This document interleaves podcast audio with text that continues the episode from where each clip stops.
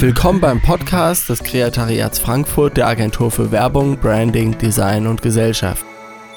Hallo und herzlich willkommen zu Folge 14 des Kreatariat Podcasts Agentur Beauftragung versus Inhouse versus On-Site Entscheidungsatlas für Agenturen und Auftraggeber. Ähm, das, was relativ technisch ist und organisatorisch ist, aber äh, eigentlich auch ein total interessantes Thema, was mit weitreichenden Folgen für die Auswahl von Agenturen und die, ähm, ja, die Beauftragung, die Modalitäten, unter denen und mit denen man arbeitet. Agentur, Inhouse, On-Site-Team. Firma, Agentur, Externe in unterschiedlichen Konstellationen mit Folgen für die Zusammenarbeit zwischen Kreativen und ihren Auftraggebern. Fall 1.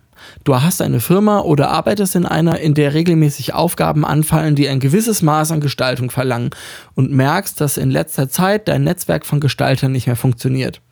Entweder liegt es daran, dass die Aufgaben komplexer geworden sind und die Koordination der einzelnen Gestaltungsgewerke einen Fulltime-Job bedeuten würde, der aktuell bei dir nebenher läuft, oder du arbeitest bereits mit einer Kommunikationsagentur, die dir diese Koordinierung abnimmt und dich bestenfalls nur bei den wichtigen Entscheidungen ranlässt und ansonsten deine Interessen, also funktional und ökonomisch vertritt, du aber merkst, dass mit der zunehmenden Anzahl von Aufgaben die Kosten einfach aus dem Ruder Ruder laufen. Die Aufgaben haben also ein gewisses Grundrauschen erreicht und du denkst darüber nach, ob sich die Gründung einer Inhouse-Design-Agentur lohnen würde. Fall 2, du hast eine Kommunikationsagentur und oben beschriebenen Kunden, der dich zunehmend mit Aufgaben betraut, soweit so gut, gleichzeitig aber den finanziellen Druck spüren lässt, der durch die zusätzlichen Aufgaben und das Controlling seitens der Firma hinter dem Ansprechpartner beim Kunden entsteht und sich verstärkt. Der Kunde spielt mehr und mehr mit dem Gedanken, eine Inhouse-Abteilung zu gründen und ist bei Besprechungen seit neuestem so komisch, übertrieben, schon fast anbietern freundlich zu deinen Grafikern und Kreativen. Grundsätzlich ist das ein Problem, das man in allen Arbeitsbeziehungen kennt, in denen es gut läuft. Entweder ist der Kunde von dem Anbieter begeistert äh, und der Anbieter zeigt dem Kunden nach und nach weitere Möglichkeiten auf, was er für den Kunden tun kann, was der Kunde dankbar annimmt und die Zusammenarbeit baut sich aus. Oder der Kunde weiß schlicht, was er dem Anbieter an Arbeit abgeben kann und lagert alles an den Anbieter aus, was er nicht in-house erledigen möchte. An einem gewissen Punkt ist die Masse und damit auch die Kosten der ausgelagerten Aufgaben aber so groß, dass sich Firmen die Frage nach der Effizienz solcher Modelle aufdrängt. Dann kommen in der Regel zwei Modelle in Vergleich. Agentur und in-house. Bei Gestaltungsaufgaben ist die Bandbreite der Aufgaben im Vergleich mit anderen Tätigkeiten, die man in einem Betrieb auslagern kann, relativ groß. Will man keinen eigenen Fuhrpark besitzen, liest man halt einen. Will man kein eigenes Human Resources Marketing betreiben, äh, arbeitet man eben mit Headhuntern zusammen und lohnt sich die Anschaffung einer Maschine nicht, kauft man halt das fertige Halbzeug. Bei Designaufgaben ist das Spektrum an Spezialisten so groß, dass man etwa 10 bis 15 Leute anstellen müsste, um alles in-house erledigen zu können. Und selbst dann hätte man pro Disziplin nur einen Mitarbeiter, der die anstehenden Aufgaben vollumfänglich und professionell erledigen könnte.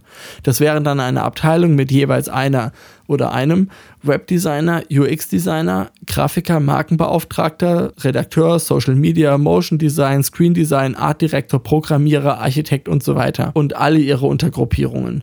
Das würde nicht nur sehr teuer werden, sondern auch große Langeweile und damit schlechtes Personal bedeuten, weil nie alle Disziplinen gleichmäßig gebraucht würden.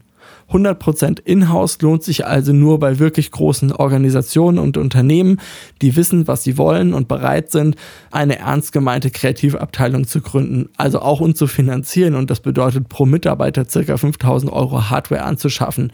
Also bitte keine Rechner aus dem Pool und diese in der Firma so aufzustellen, dass sie nicht von der Gunst der anderen Abteilungen abhängig sind. Ist die Designabteilung zu tief in der Firma verwoben, besteht die Gefahr des gefälligen Designs und nichts, ich wiederhole, nichts ist langweiliger und damit bedeutungsloser als gefälliges Design. Wenn es niemand scheiße findet, kann es auch niemand lieben. Das ist auch bei Helene Fischer so. Die ist ein gutes Beispiel für die perfekte Balance zwischen gähnend leerer Profillosigkeit und in satirische überspitzte Glattheit, sodass sie polarisiert. Chapeau.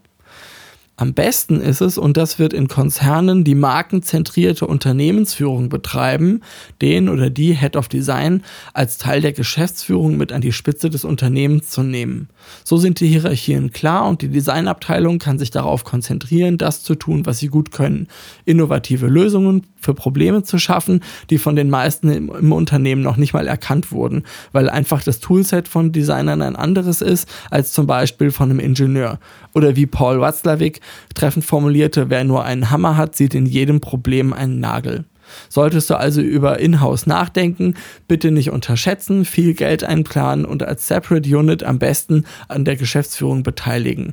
Auf extreme Revierkämpfe und Anfeindungen seitens der anderen Silos gefasst sein und damit rechnen, dass das Erste, was deine Kreativabteilung macht, sich ein Netzwerk aus Externen aufzubauen, die dann beauftragt werden sollen. Eine Alternative dazu ist das Agenturmodell. Hier braucht man in der Firma noch ein oder mehrere Designverantwortliche, die mit der Marketingabteilung Aufgaben erstellen und in Briefings für die Agenturen übersetzen und dann die Ergebnisse und Arbeiten der Agentur steuern und das Ganze vor der Geschäftsleitung verantworten.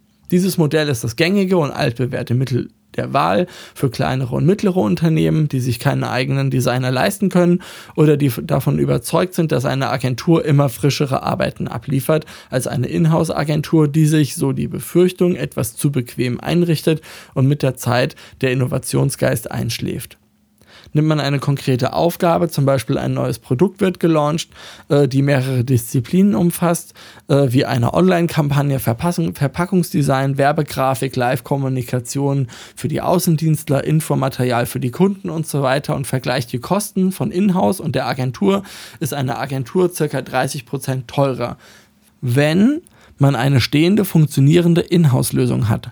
Wenn nicht, verhebt man sich in der Regel an den anstehenden Aufgaben oder löst sie nicht optimal und dann wird aus billig ineffizient, weil die Wirkung ausbleibt. Ein Nachteil der Agenturen ist das oft langwierige Hin und Her, das nicht selten aus Informationsverlust entsteht und der damit verbundene Geschwindigkeitsverlust. Wer diesen Nachteil nicht haben will und genug Auslastung bei einer Agentur erzeugen kann, für den kommt der Einsatz eines On-Site-Teams in Betracht. Eine Agentur entsendet das Team, das für einen bestimmten Kunden arbeitet. Also das ist ja meistens eh immer so, dass man in einer Agentur jetzt die größte Agentur mit 1000 Mitarbeitern, eigentlich für einen Kunden arbeiten fünf, sechs Leute, ja. Eine Agentur entsendet ein Team, das für einen bestimmten Kunden arbeitet, ganz oder teilweise direkt in die Räumlichkeiten des Kunden, um von dort zu arbeiten und näher am Marketing und den entscheidenden Verantwortlichen dran zu sein. Dadurch erhält die Agentur einen besseren Zugriff auf die Ressourcen des Kunden, also Personal, das Intranet, die Medien und kann wesentlich schneller arbeiten.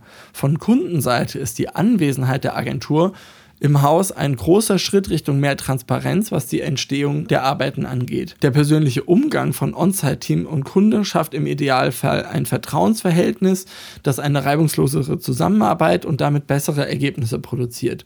Unterm Strich bekommt man eine externe Inhouse-Einheit, die bei Bedarf kurzfristig zusätzliche Ressourcen aus der Agentur abrufen kann und so nicht erst nach externen suchen und den Workflow etablieren muss. Zum Ende möchte ich noch darauf hinweisen, dass Sie alles, was Sie hier im Podcast hören, auch unter www.kreatariat.de in unserem Blog nachlesen können.